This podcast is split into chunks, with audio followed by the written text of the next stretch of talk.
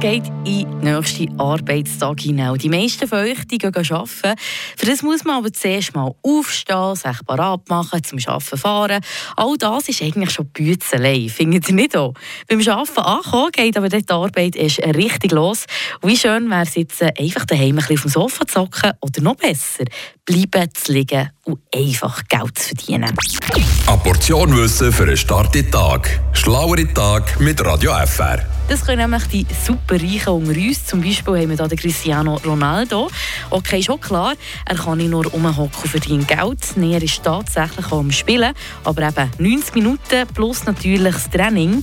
Der langjährige Spitzenschüttler verdient pro Stunde rund 22'000 Franken. Schauen wir weiter zu einer Person, die viel zu reden gibt. Der Elon Musk, der Tech-Milliardär, verdient schätzungsweise rund 4 Millionen Franken pro Stunde.